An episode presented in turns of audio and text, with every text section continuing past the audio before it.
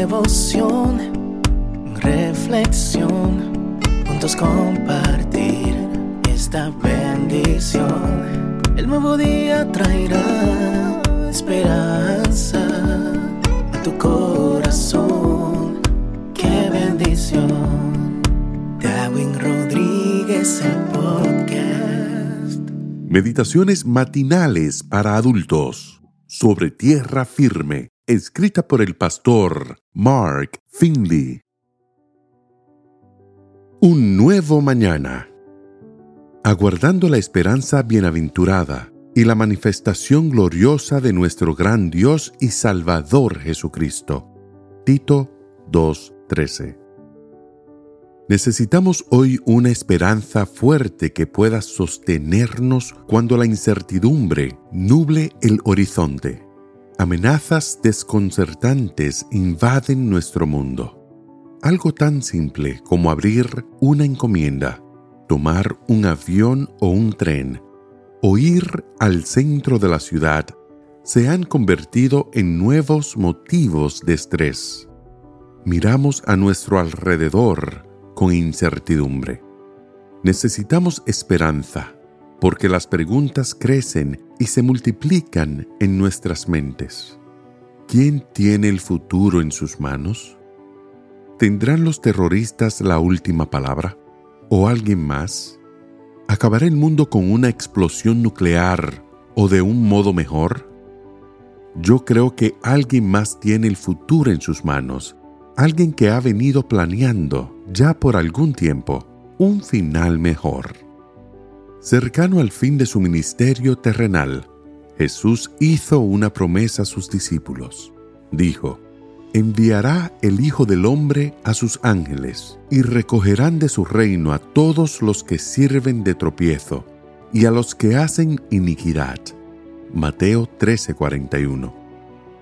Jesús prometió volver y destruir todo el mal, reemplazándolo con el bien él es quien tiene el futuro en sus manos. ¿Por qué creo esto aún en medio del terror y de la tragedia?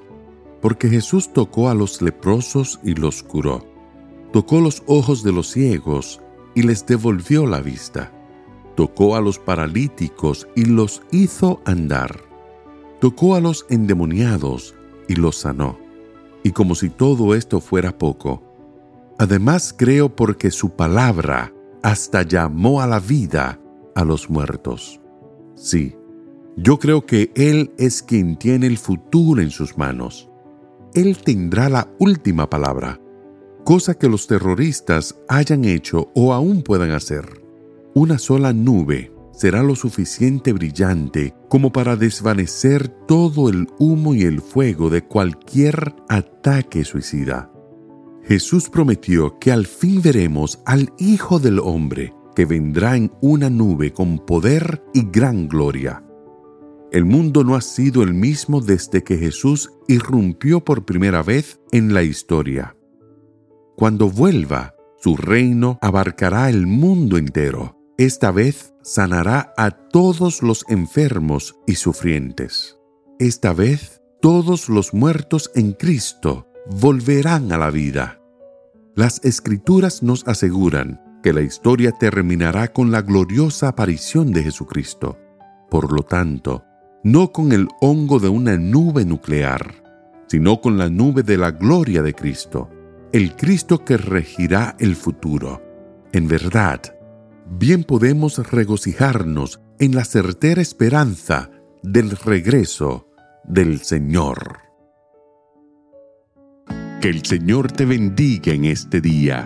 Sé fuerte y valiente. No tengas miedo ni te desanimes, porque el Señor tu Dios está contigo donde quiera que vayas.